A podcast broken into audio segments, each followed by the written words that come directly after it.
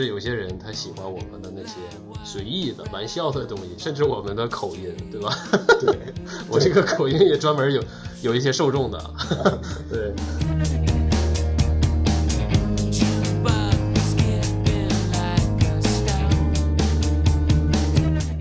从心里面默认的这种排序，就是这个播客可能它更能表达我，或者它更像我。嗯，而建筑师这个身份可能离我又稍微远一点，所以我心里面很默认的排序，愿意把这个更有主体性的、更有自我的嗯这个东西，先把它放在前面了。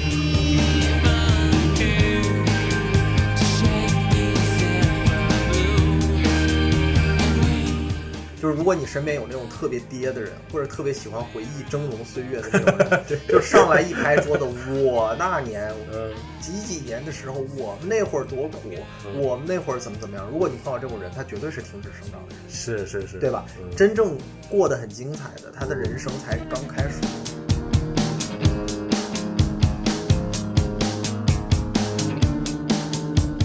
所谓的这种标准的社会范式或者这种成功学的范式，它其实就是一套很成熟的符号系统。那这个东西其实，如果你真的纯粹用你的人生去玩这个东西的话，当你把这个东西玩的差不多明白了的时候，你会觉得非常的无聊。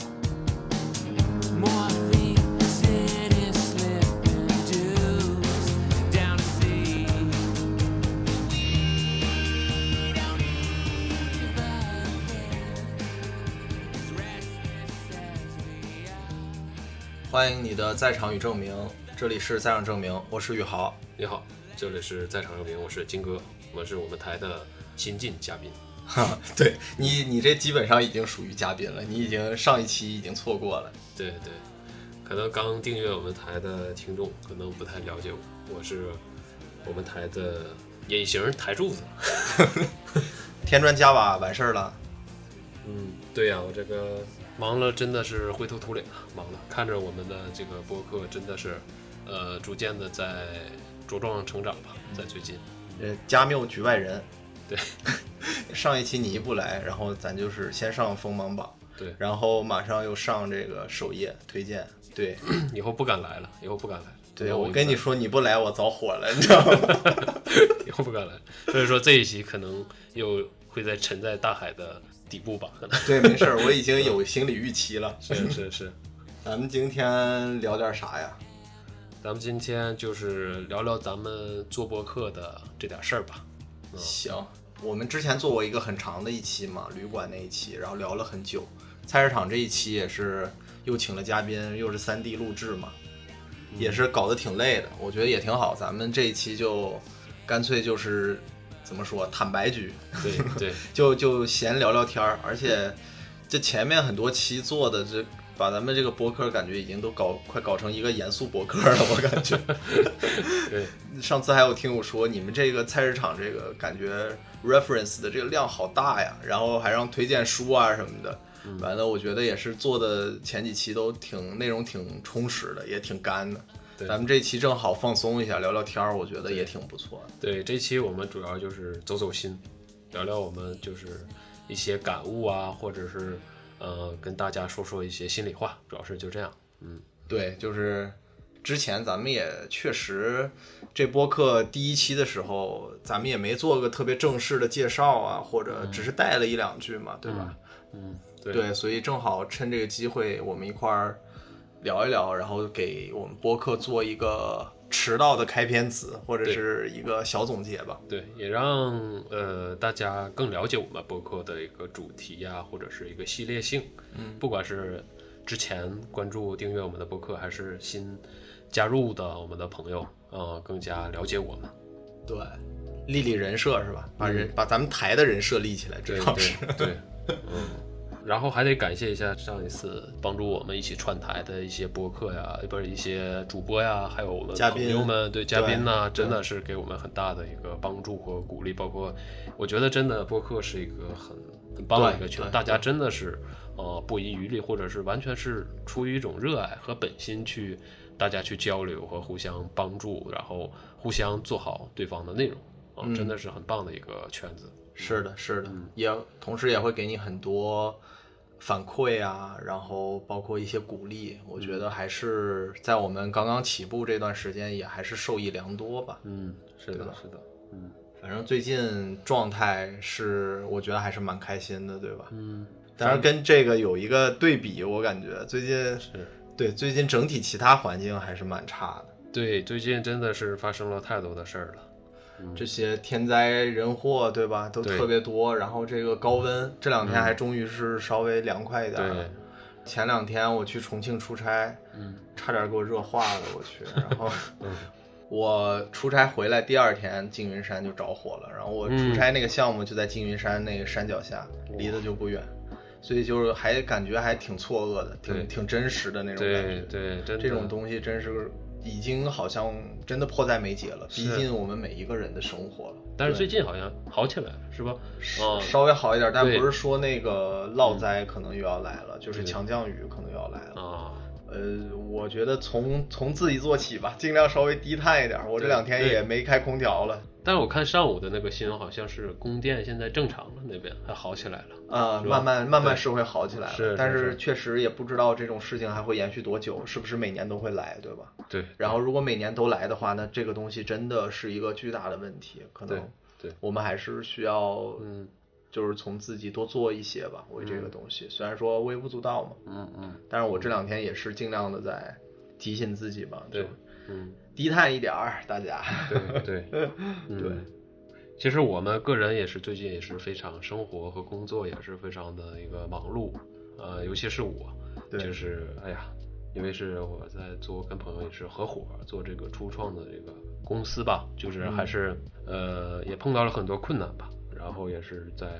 扛这些事儿，忙的比较焦头烂额啊，然后播客的这个事儿很多的重担就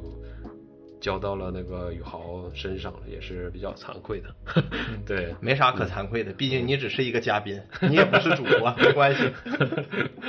对，常驻嘉宾。对，已经有好几个听友问我了，包括一些跟我们台比较熟的一些嘉宾，都问我说：“嗯这个今儿哥到底是谁呀、说怎么这个人感觉就出现了几期，这人就不在了，而且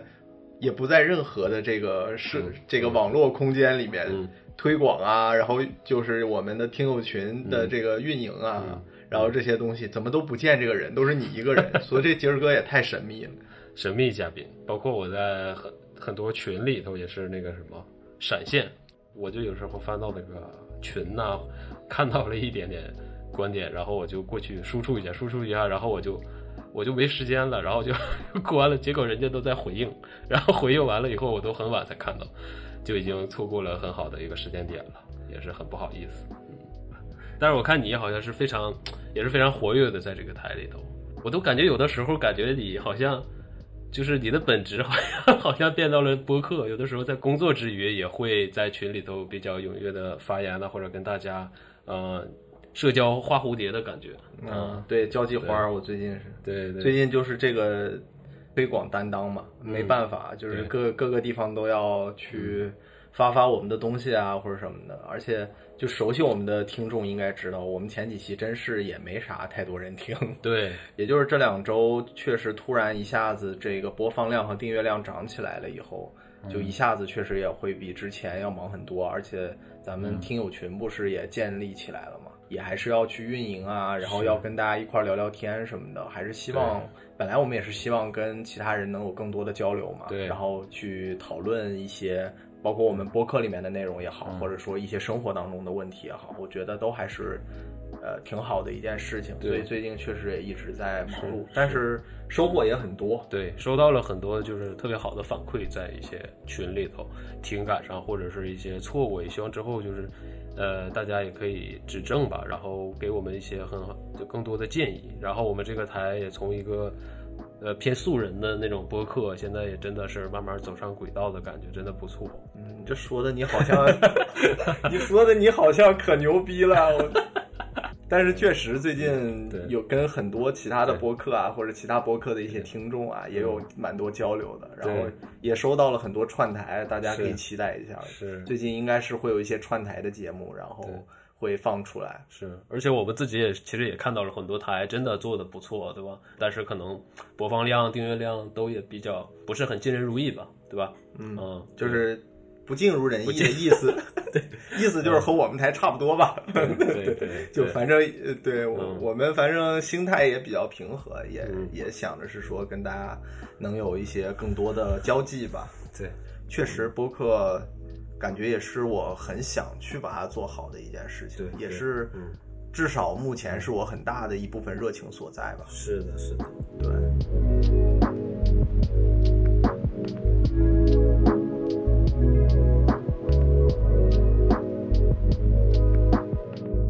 我们是不是应该也说一下，就是我们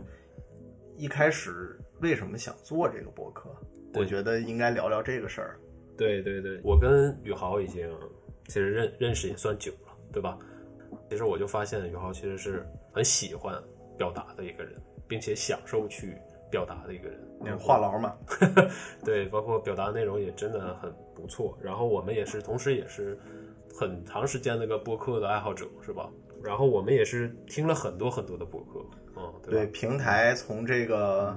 最早的什么喜马拉雅呀、蜻蜓啊、荔枝啊来回转战，然后最后到小宇宙，对。对，确实也听了蛮多年了，尤其是在国外那几年嘛，嗯。然后想多听一点母语，所以说听播客也是一个很好的一个排解的方式吧，对。化解孤孤独感的一个方式嘛，是，相当于也是这个相声听多了也想上台讲两句对对对，嗯。但是就是这个身份的有个非常大的一个转变的，需要克服一些心理的一些恐惧，是吧？对对，其实我自己想做播客这事儿吧，也有挺长时间了，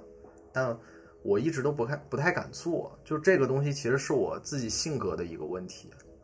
我因为是处女座嘛，就是我多少做事情有一点完美主义的那种倾向，所以说一直以来就是呃对这个事情有一种恐惧吧，就是我特别担心我自己做的事情做出来的东西达不到我预想的那种标准，而且我总是在设想很多人会听到这个东西，或者说别人听到了会有什么样的感想。如果我说错了呢？如果我说的不好呢？嗯，总会有这样的一个想法，其实挺难，对挺挥之不去的。对，你就是想到了一个我们表达，如果放在了公众性上面去，其实咱俩的一个心路历程还是有点不一样。我呢，就是我也是很早就想做了，但是二零年左右的时候，也就已经想去做这个事情了。然后，但是计划告破搁浅了，我也跟你说过，对吧？对 也很多原因，对很多原因，就是一个就是我个人的一个执行力的一个问题，包括和其他朋友这个合作的问题，这个计划就没有做下去。就是之前我们在疫情的时候，不是商量一起做播客嘛，也是你先提出来的。嗯，对我，们而且我们我们俩，你记得当时在微信上，基本都是那种说好长好长一段话那种。对对对对，跟写那个小小作文小作文似似的小公众号，一人发一篇这样。对对，就是当时就觉得，那与其大家都有这么多想法、这么多看法，嗯都这么想表达，那干脆我们一起来做一档吧。对但是你知道我克服恐惧，我之前也跟你讲过嘛。嗯其实那段时间我不是在看一些拉康的东西嘛。嗯嗯我有一天突然理解到一件事情，就是说，嗯其实我的那个恐惧啊，可能是对大他者的那种恐惧，嗯就是我总设想有一个像上帝嗯或者一个大塔者这样的，他其实在这个天上看着我，或者说嗯他在一个呃一个位面去榨着我做的所有的东西。对就我看了他的一些东西以后，我才明白过来，就这种恐惧，你是对大他者的恐惧，而不是说对于这件事情或者对于那些人的恐惧，因为大他者其实不存在，嗯，因为我们有的其其实是一个一个一个真实的听众，对或者朋友或者什么样，他们会听到对。就假设我们有一百个人，一只有一百个听众，这一百个听众里面有十个喜欢你，十个讨厌你，剩下的人可能无感。嗯但是其实你做的播客可能是给那十个人听的，并且努力的在想把剩下的那八十个人，嗯慢慢的去把他们转化成这十个人，对吧？嗯其实我们做的是这件事情，所以说没有一个真正的一个标准或者一个很抽象的这种大塔者在看着你说你这个做的好还是不好。嗯，我们听众其实都是非常的呃多样化的，它没有一个统统一的标准去衡量我们。对，甚至有些人他喜欢我们的那些随意的、玩笑的东西，甚至我们的口音，对吧？对，我这个口音也专门有有一些受众的。对，我就姑且 对觉得你这有一些受众吧。呃，真的，我现在越来越发现啊，嗯呃，口音。呃，其实对于一个台，有的时候对于一个台来说是加 buff 的一个存在。有些人就是呃，表达对于表达者来说吧，啊，有的时候口音会让这个表达更加有生活感，或者是更自然、更随意。嗯，对的，对本来播客这个东西也是跟随创作者的嘛，一个很个人化的东西，其实是挺个人化的。对，然后如果这个东西你自己太、呃，就是说把它看得太认真，或者架在那个地方很有偶像包袱的话，其实别人听了也会觉得好像有点太装了，或者太做作了这种感觉的。所以说自然一点，我觉得也是挺好的。对，疫情的时候，我听的那个饭店是最多的，然后，呃，做一个自我装置啊，这些东西其实对我也都触动蛮大的。好像播客，呃，如果说作为一个自我装置来讲啊，嗯，啊，我们能有最大的这种主体性，对吧？嗯然后去做这件事儿，而且，呃，确实是在现在这种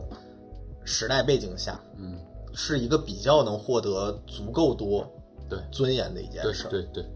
而且这个，因为其实我们生活中其实都是很多都是跟着跟着这个洪流去走。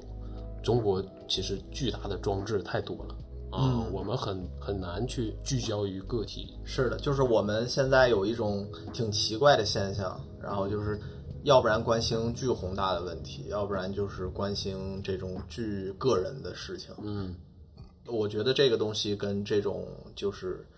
自恋或者说这种点赞型的社会嘛，也脱不开关系嘛。呃，如果就是我们只有这个很宏大和很个人的这种视角，然后没有中间很大的一部分，我们其实对生活的这种分离感或者这种被从生活当中抽离出来的这种感觉会越来越强烈。嗯这个也跟我们台做这件事儿的目的也是有关系的。嗯，对，就是我们去去感受生活本身。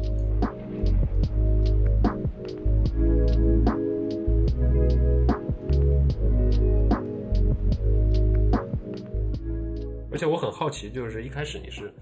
怎么去去催发出来你把这个场所作为一个企划或者我们主题出发的？因为我你当时跟我说的时候，我就觉得哇，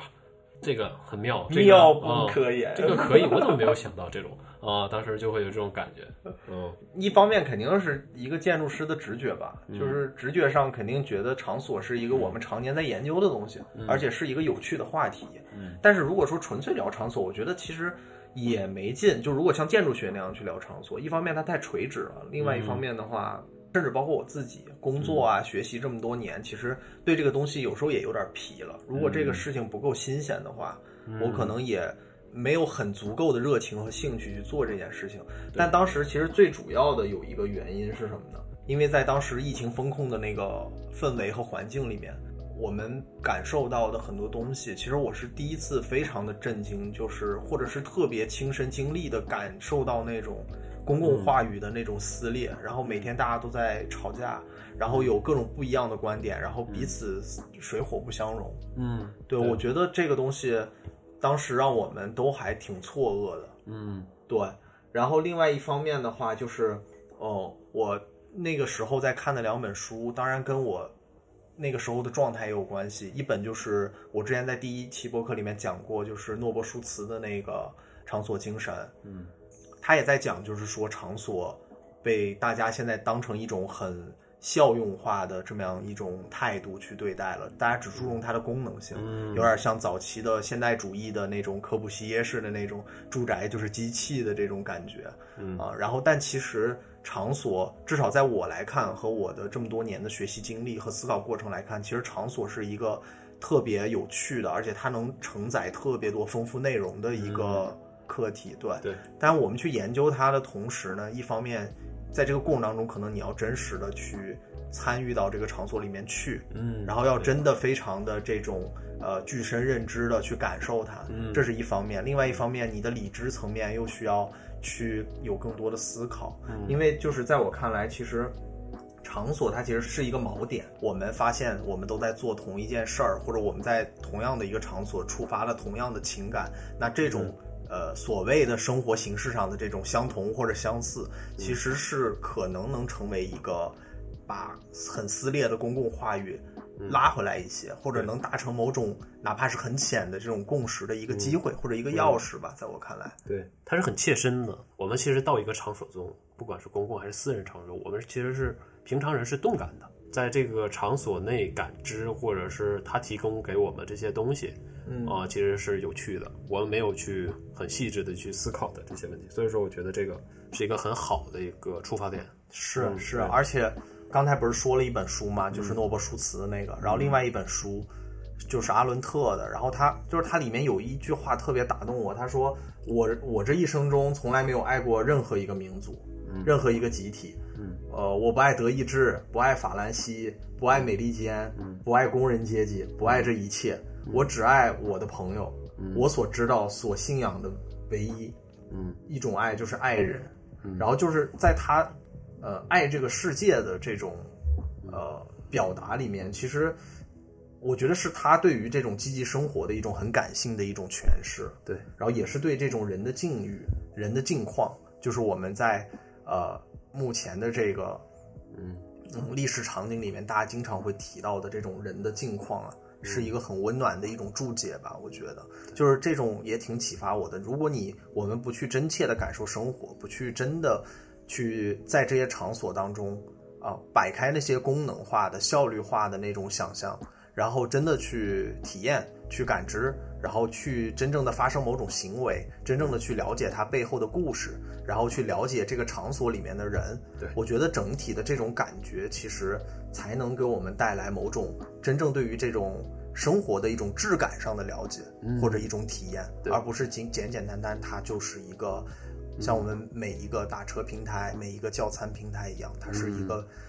扁平化的，是一个效率化的，是一个表格化的东西。对对，因此咱们就是，其实每一集我们这个场所的一些历史演变，大家其实能从这种历史上的一个做一个横截面去考虑的话，看到它那个功能性的一个演变，啊、然后这也是非常有意思的。如果你不把它的一些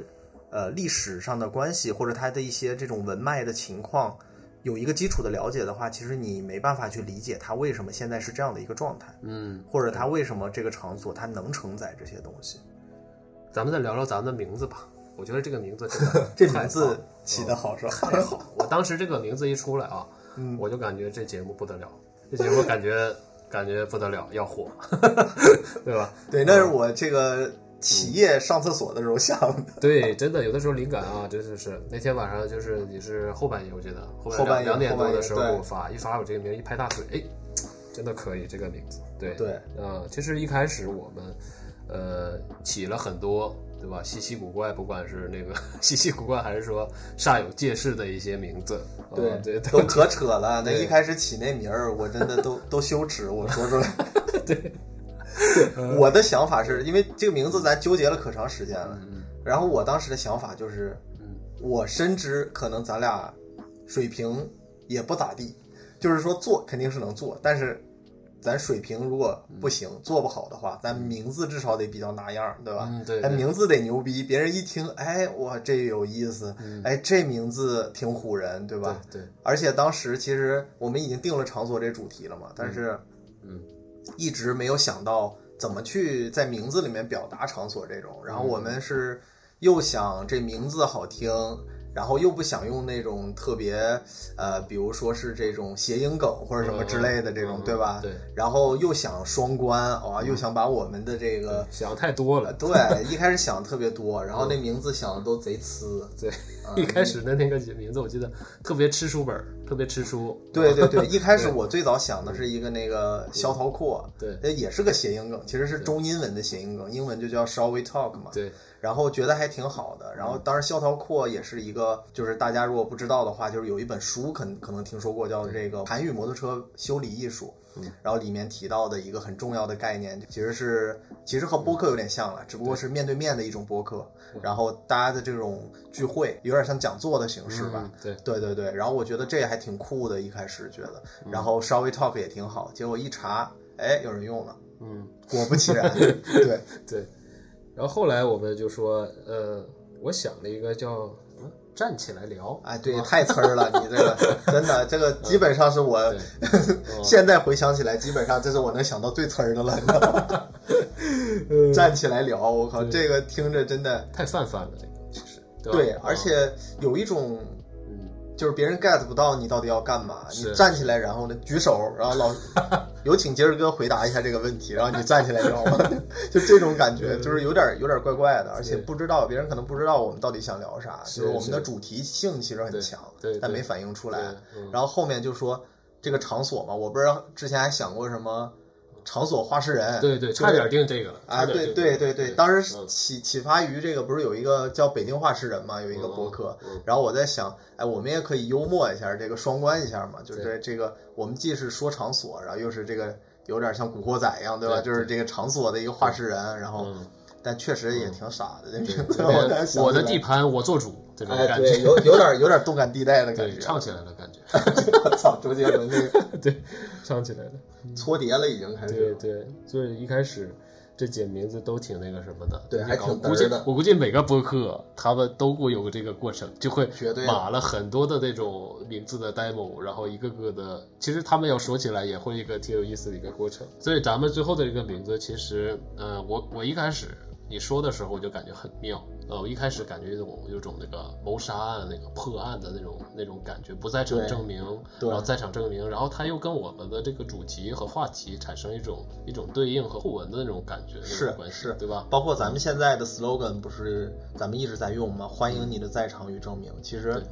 和我们的英文名字也是有关系的。我们的英文名字叫 We Were There 嘛，就是说，其实我们在这里面谈到的很多是我们曾在那儿的经历也好，感受也好对，然后这个东西其实是证明了我们的在场。嗯我们通过我们的叙述和表达，那我们也欢迎你们的在场，每一位听众的在场或者大家的在场，对是也是希望大家能从我们的这种表达里面参与进来，大家一起讨论，嗯然后那不就是我们的英文的 slogan 嘛？就是说 make we were there 嗯 into we are here 嘛，就是是有一种这样的一个想法。对，所以说，其实我们这个名字起的还是挺成功的。是真的不错。但是最近也有听众跟我诟病说，嗯就是一听到这个说，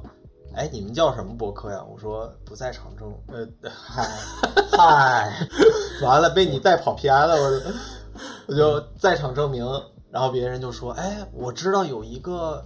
播客叫不在场，然后我说我也知道，我还经常听的仲晴老师的那个，吧？对吧对，可能会有有一点这种联想，但是目前好像好像特别像的还没有，对吧？对对，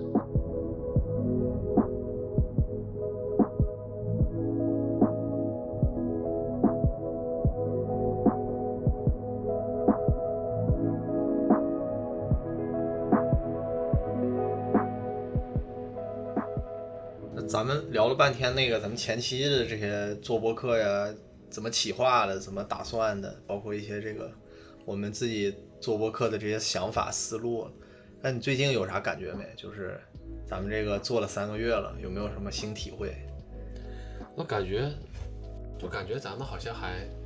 做的不久的那种感觉。其实咱们才做了，只做了五期，是吧？只做了五期，逐渐找到了那种做播客的感觉了。六期了，大哥，哎呀，你是真成嘉宾了，三这期，三这，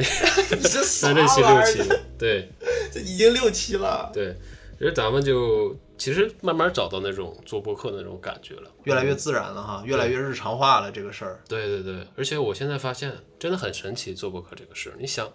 呃，你想刚开始我们录完的时候，只有一段段的音轨，对吧？它却具有了很大的价值和意义。整个过程特别像做一个作品，对真的对对，就是从我们筹备到录音到剪辑配乐，然后最后到这个上线，然后再到推广，整个这一套东西，包括我们每次都有海报，不知道大家注意到没有？封面，然后 show notes 这些其实都是需要花很多时间来做的。对但是我觉得至少目前来说，我们做的也还算是挺。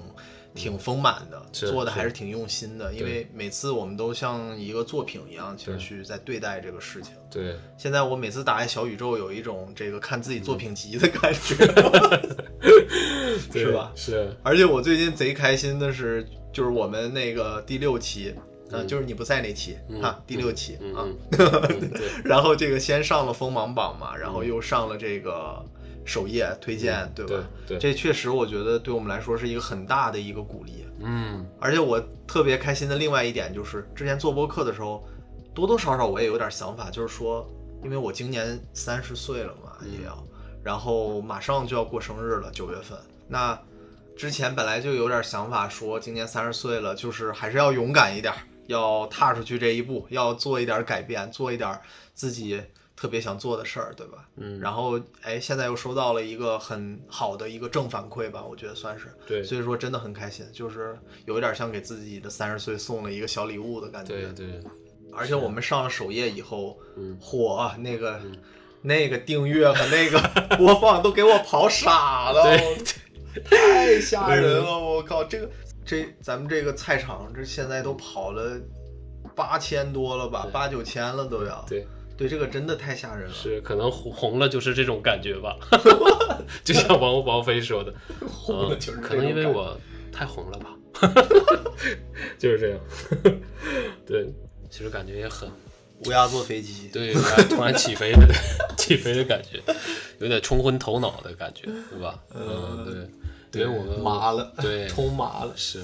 其实我们和我我和宇豪其实也是在生活中也是偏素人的那种状态，什么叫偏素人？纯 素人，纯素素人，没比我们更素。对，在网络上其实也是相当于那种小透明的那种感觉，对吧？对最近对对，最近宇豪可能才就是找到那种那种运营或者是那种参与感吧。对对对，所以这个呃一个流量不管热度啊，其实也是让我们去也思考了一下，其实呃这个也是我们的一个动力，对吧？驱动我们就是做更好的节目啊，嗯、更吸引观众，也是一个很大的一个驱动力。其实，其实它也是让我想到，就是它就涉及到一个可能是我们的功利心和我们内在的一个内驱力的一个一个矛盾或者是一个冲突啊，会让我想到这一点。这这种矛盾，我觉得所有的创作者应该都存在吧？对，对吧？就是其实一开始我们做的时候，也真的只是想做自己想聊的内容，对吧？对然后就是一开始我们定的目标，不就是说想让自己愿意听嘛？嗯我觉得就算基本上及格了吧，在我们看来，嗯对吧？但是其实做了这么一段时间以来，呃，也发现就是说，或者说我们也在努力的去寻找一点点我们想聊的内容，或者我们想表达的东西和听感之间的这种平衡感。嗯我们也在努力的在寻找对，因为如果说我们太去追热点，或者说太去抓那些呃可以火的内容，嗯，一方面是说可能我们自己能力也达不到，也不一定真的就能追或者追得很精彩，对吧？嗯然后另外一方面的话，如果说这些热点不是我们真正想聊的东西，可能我们自己都不一定愿意听，你拿什么去吸引别人呢？对对吧？，是的，但是如果说你我们完全放弃说，呃，聊一些可能大家会感兴趣的话题，或者很多人都感兴趣的话题呢，那可能带来的这种很很低迷的这种反馈，又很难保持足够的热情去坚持。我觉得是这样的话，那我们肯定也是要在当中找找到一种平衡感的。对，找到这种平衡，这个很重要。想，其实想一想也挺神奇。一开始可能我们都在自己的房间或者自己的那个小空间去思考啊，去表达呀，去说话呀。然后慢慢的，我们形成了一个两个人的圆桌，对吧？然后慢慢这个圆桌越来越大，现在我们可能是有点像一个大礼堂，对吧？那种感觉，跟大家小礼堂，对小礼 小礼堂跟大家在说话呀、表达呀。其实这个感想一想就就挺神奇的，对吧？我是觉得好像我们有一点脱离朋友圈模式了。嗯，对吧？因为之前其实一百多个订阅来说的话，大部分还是有一帮是自己的朋友啊、家人啊这些，对吧？然后之前听的听我们播客的主力军，可能至少一半吧，我觉得都是类似于这样的。嗯，那现在就是多多少少好像稍微有一点点脱离朋友圈的模式了，然后就是有更多的呃占比的这种新听众或者说是陌生的听众，嗯，过来了。那呃，就是我们在后面做的时候，多多少少肯定还是会也会有一点点压力吧，对，比之前可能会更有对压力一点儿。对对，但是也是幸福的压力，对吧？啊，对那那肯定是，就是能让更多人听到，或者更多人愿意去听，那肯定是比咱咱俩自己在这乐呵强嘛。是是是是，嗯对，咱又不是搁这儿传车呢，搁这儿。对，嗯，其实也是做在做播客的这段时间，其实也是反馈给我们的个人生活、个人工作，也有很多的影响。其实让我在表达的时候也更加的成系统，会更在乎一个对方的一个接受度啊，对吧？他是怎么去理解我说的话的，或者说我传达的是否清楚明了，对，让他能 get 到。哦、以前可能是有点呃想什么就说什么，一股脑儿的对，想什么就说什么，然后就是呃可能一种灌输的感觉那种。对，就是迫切的急于去把自己的想法一股脑的说出来，嗯但是其实也并没有太在意这个东西的连贯性，对对对吧？然后嗯或者是这个东西的亲和度，就是别人听了真的有没有明白我要说的东西。可能本身也没想太清楚，是很碎片化的东西，嗯只不过一股脑把这碎片全盘端出来给别人了。但是现在的话，可能更多的感觉就是说，会更注重自己语言的准确度，然后会更想更连贯的、成系统的，然后去和别人理性的去讨论，或者是理性的去聊天。对对是，没错没错。对。然后就是可能我这段时间为啥经常是处于一个闪现啊，或者是其实跟我这个最近的工作强度也有关系。就发现我平时工作呀，就是有一点社交过载的那种状况，真的是、嗯输出过载了哦输出过载，就不想真的。我想让自己困在自己的这个世界里，在自己世界里待一会儿。对我不要再有一个自己的空间，清静一点，说白了就是。对对对，想清静一会儿。想清静一会儿。播客其实也给我就是有一个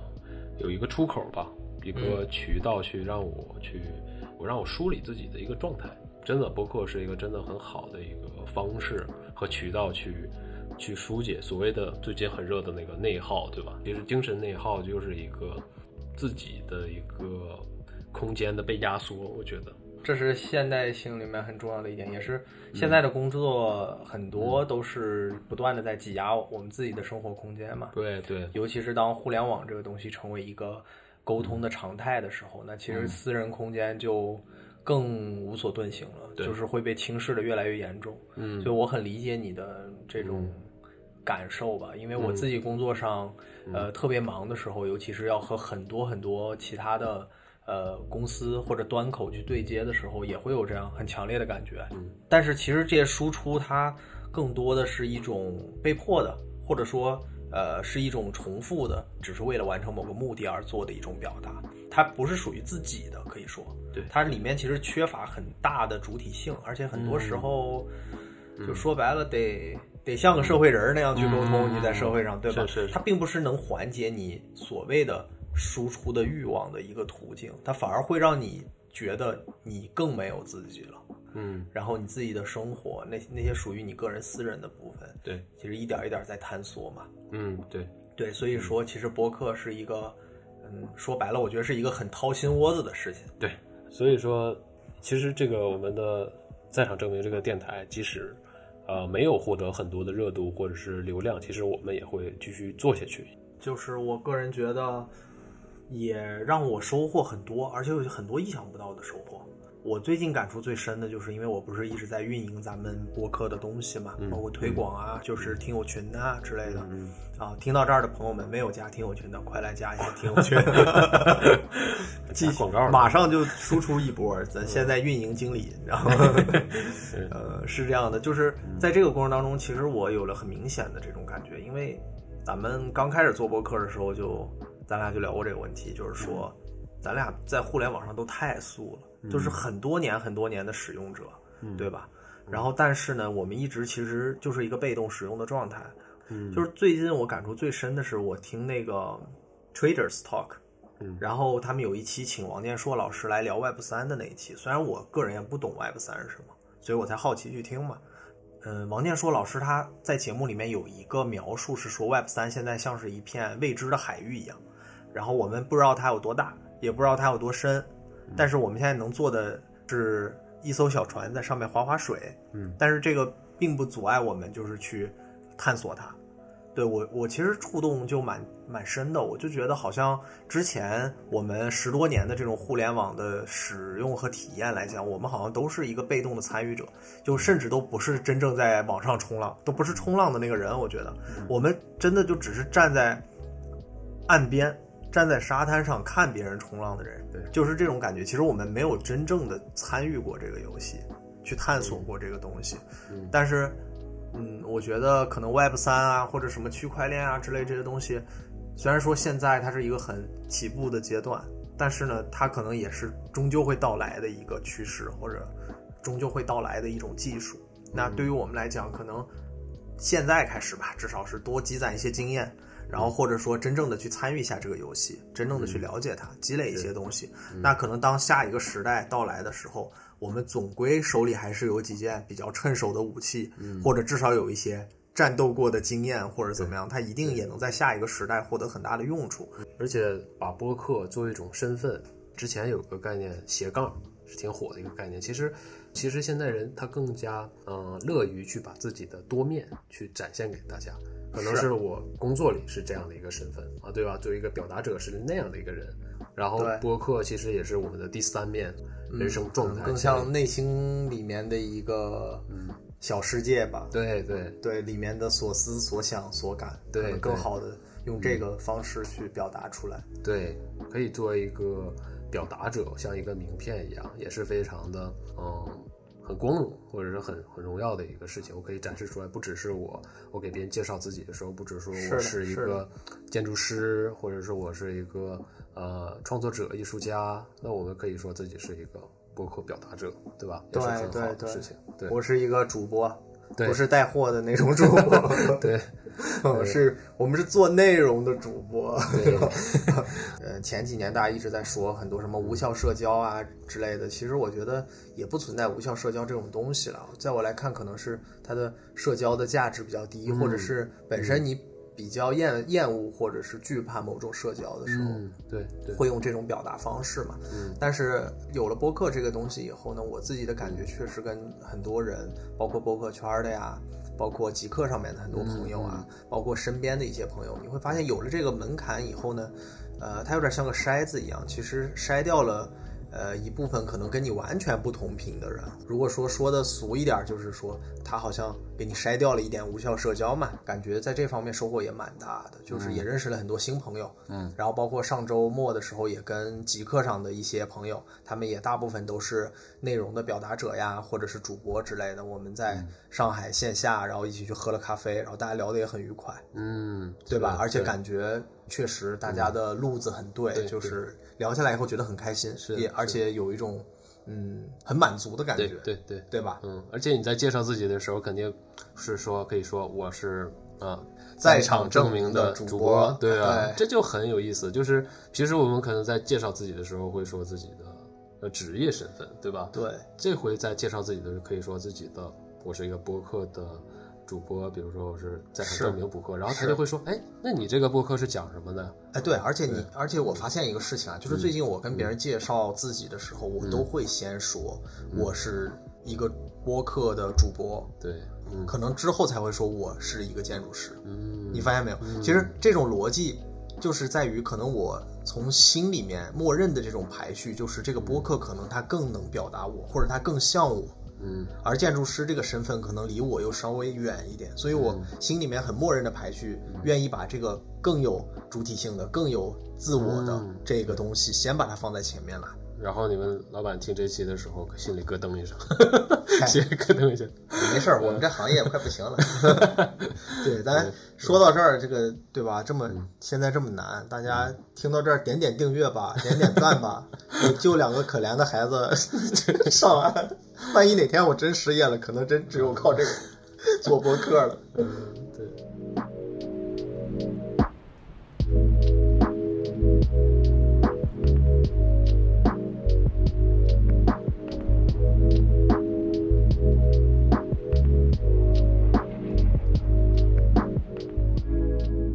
刚才说那个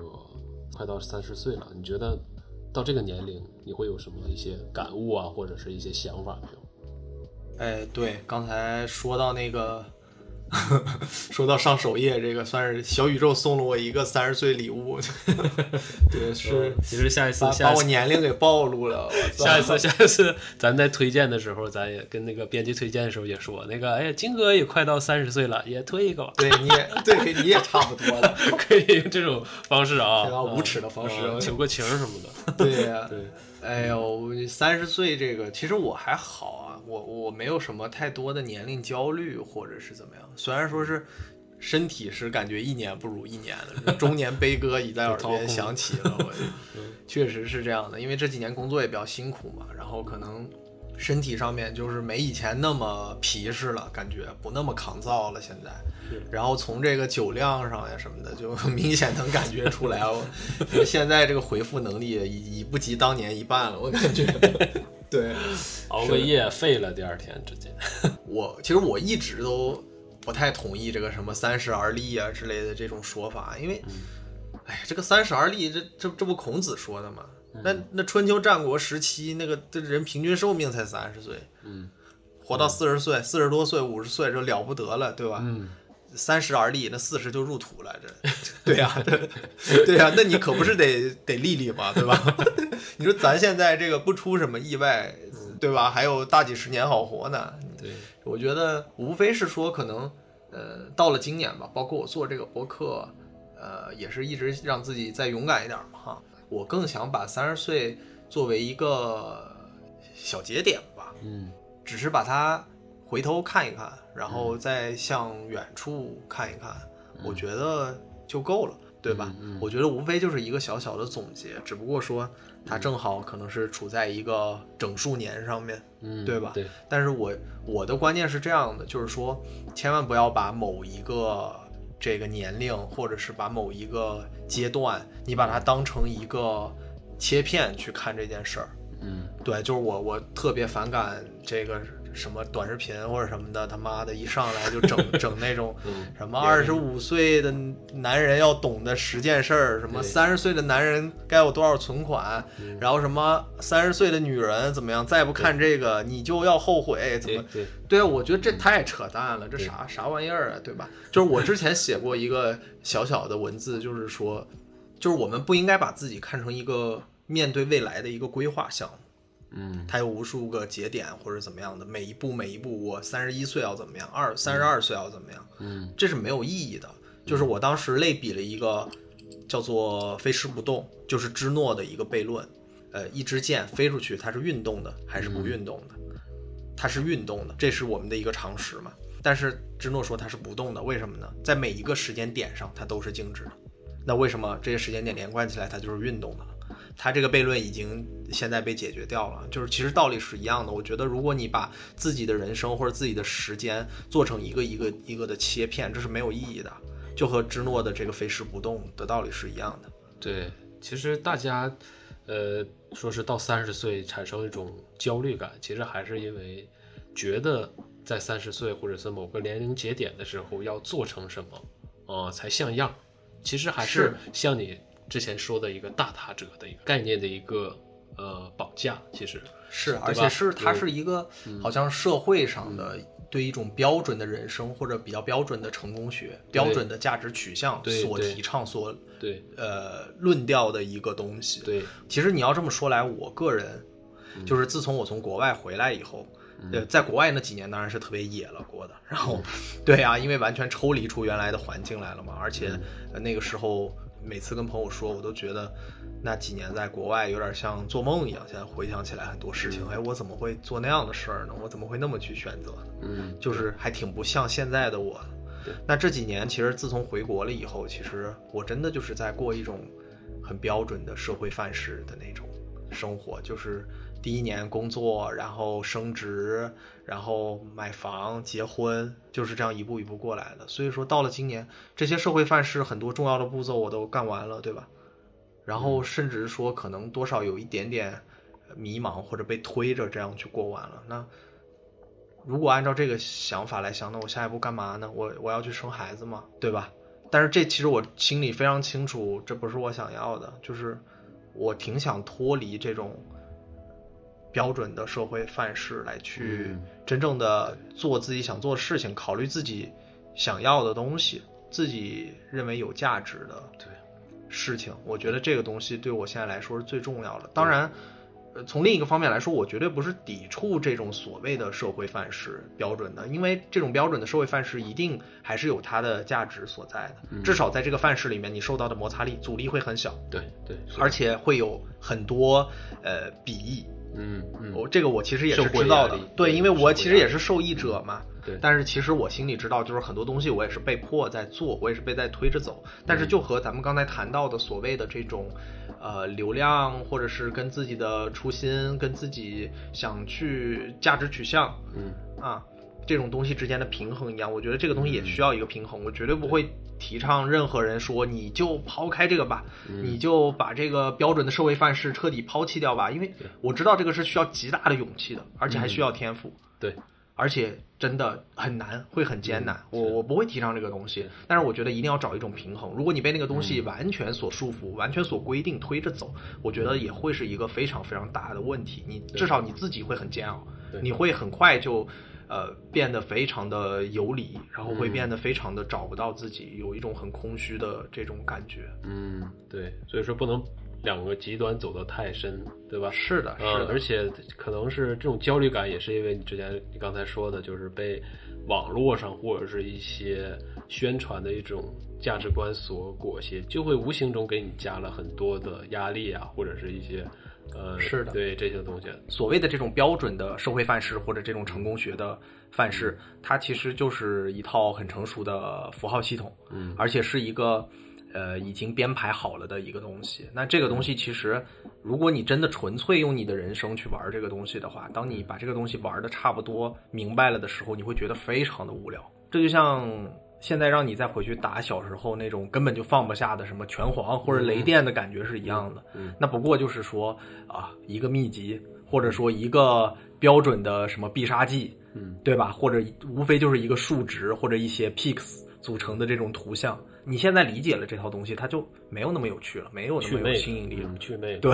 也对对，某种程度上也可以说祛魅了吧。就是嗯其实我们执着于很多东西，或者说被这个东西裹挟着走，其实也还是说，一方面自己也没还没玩明白嘛，嗯对吧？另外一方面也是，就是要稍微的，我觉得和它抽离一点点，就是适当的叛逆，我觉得是有价值的，是好的一种状态。嗯，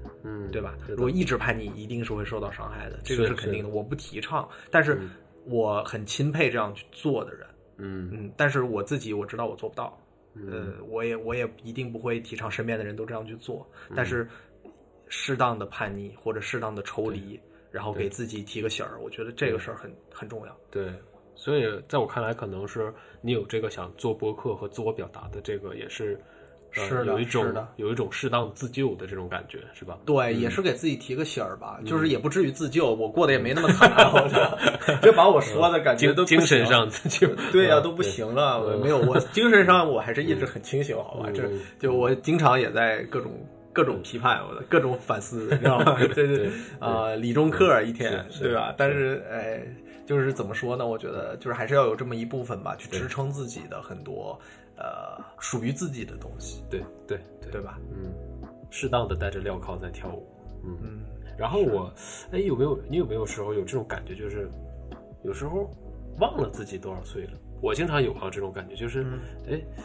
我有时候一盘，哎，我到底多少岁？我有时候过着过着，其实就有点失去了对年龄的这种感知力。你还是身体好，没事儿，你再大两年，身体会时刻提醒你的。对，嗯呃，就是会有的，会有的，对，会偶偶尔会有这样的。对这种，呃，你觉得就是对于这种年龄和这种时间的那种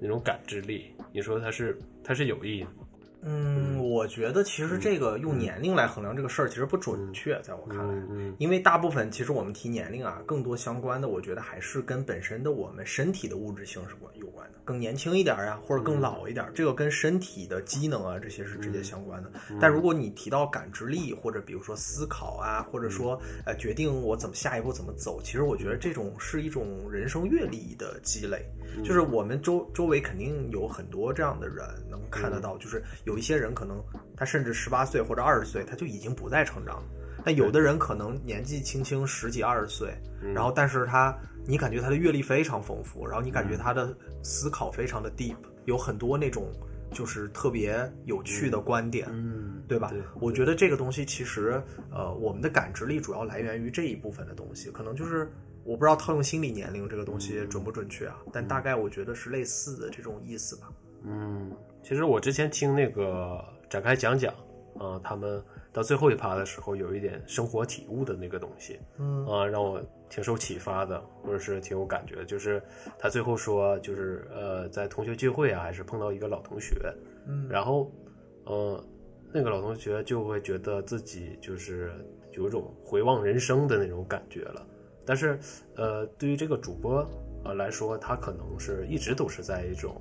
呃没有按既定的那种对呃轨迹去走，他一直都觉得我的人生这不才开始吗？或者这不对对对正在进嗯行中吗？是是是，对，呃，所以说我感觉这个真的人每个人的轨道不同，他的人生感悟也是非常的不同的。嗯对，那肯定的嗯。而且我的判断就是这样的，就是如果你身边有那种特别爹的人，或者特别喜欢回忆峥嵘岁月的那种人，就上来一拍桌子，我那年嗯几几年的时候，我们那会儿多苦，嗯我们那会儿怎么怎么样。如果你碰到这种人，他绝对是停止生长的人，是是是，对吧？嗯真正过得很精彩的，他的人生才刚开始。对或者说他的下一段旅程正在开始、正在进行中的人，他一定分享的是嗯过去的事情有多精彩，现在的我在做什么，对现在的哎我还有什么样的期望，有什么样的畅想，对而不会说。那一年怎么怎么怎么地，对吧？对如果你的领导在酒桌上跟你说这个话，然后你就可以嗯举杯恭提一杯，领导，我恭喜你，你终于停止生长了，对对对吧？所以说，感觉有的时候感觉有的人在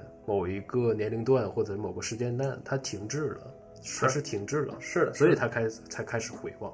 对吧？对他他没有对接下来的日子或者未来的日子有太多的期待了。这这个和我刚才嗯咱们俩讨论的那个事儿是一样的，就是可能在他的这种生活状态里面，他所能接触到的或者这套符号系统，嗯他按这个东西走了这么多年，把这东西基本上我觉得玩到头了，可能他自己已经整明白了，就他打了十年拳皇，嗯，然后现在已经彻底没有什么想打的。其实他可以再玩玩超级玛丽的，是的，是的，但是但是对于人生来讲很难嘛，嗯或者很多人觉得已经不能够再去玩别的游戏了，然后那这个游戏又没有什么可打的了，就、嗯那就只能是这样了呀，那就没有失去吸引力了嘛，对，对吧？那我就只能回忆，那上个月我打了一个高分，然后那那一次我三秒钟就 KO，对。对吧？他只能回忆这些事情了。对，就是其实对于我我们来说，其实，在进入播客这个创作里面，也是我们当时也是比较未知的一个领域，嗯所以说我们也是算是迈出了一个有勇气的一步吧。对对对嗯对，当一个去当一个表达者，嗯，对，而且咱们聊了这么多播客的内容，然后，嗯，其实我还挺想知道你对我们播客未来有什么期待的。这个我们俩好像还真没怎么聊过哈。对对，呃，是，其实我是感觉我们的这些主题，呃，嗯可以有点像一个一系列的一个表达。我们把场所作为一个媒介，对吧？对对作为一系列的一个内容。我感觉我们之后再做下去，会新加入很多有趣的一个场所，不管是是公共性的场所，还是私密性的场所，甚至包括呃抽象的一些场所。对呃，就好像我们之后可以做一些呃展览馆，对吧？嗯按摩店，呃咖 house，咖啡馆，对对，咖啡馆这些，对，就是有高有低吧。对。也不能说有高有低，就是嗯，有一些可能比较高雅的场所，也有一些很接地气的场所。对对，对然后可能市井的场所，对，嗯。可能会有大家特别感兴趣的，或者每天都在、都在接触的场所，那也有可能是一些，呃，我们觉得很有意思的，但对可能挺不那么大家那么熟悉的场所，也有可能会聊到。对，我觉得，嗯，就是一个接一个的做吧。你就是我们反正也踏踏实实的做内容嘛，嗯。然后坚持咱们的这个台这个领导一般怎么说？坚持一个核心，两个基本点不动摇。核心就是好好围绕场所，对吧？然后这个基本点就是把内容做好，然后对吧？然后我们尽量每次进步一点点吧。对，然后尽量把内容做的呃平衡感更好，对然后内容更充实、更有趣。对，在这里感谢一下，还是感谢一下彤姐，对吧？啊对我审美和美学的这个设计方面的很多的很多的帮助，对是的，啊，审美我们的这个封面和 logo 就是彤姐做的。对审美太好，对对对，然后海报都是我画的，海报和封面都是我画的。嗯，今儿哥，嗯，好，进一步逐步参与，逐步参与，啊对对接下来逐步参与进去。你一个你一个画家，你不画画，你一天让我画，我只是个设计师。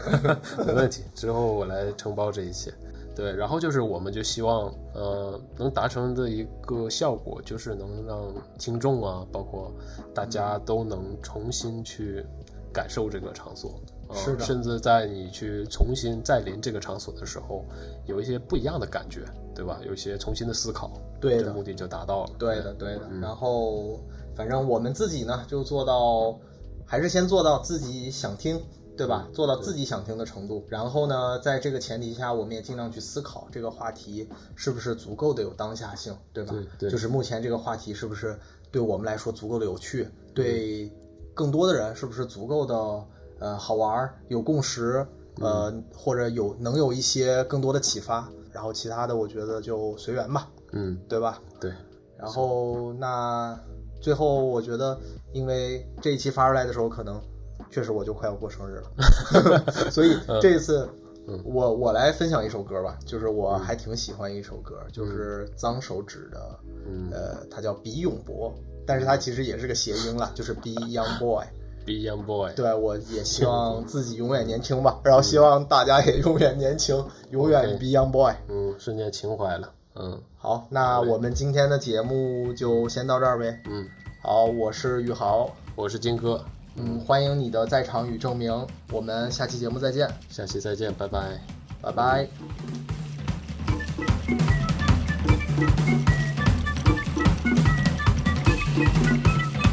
如果喜欢我们的内容，欢迎订阅《在场证明》播客。目前，你可以在小宇宙、苹果 Podcast、喜马拉雅、网易云音乐及 QQ 音乐搜索“在场证明”来找到我们，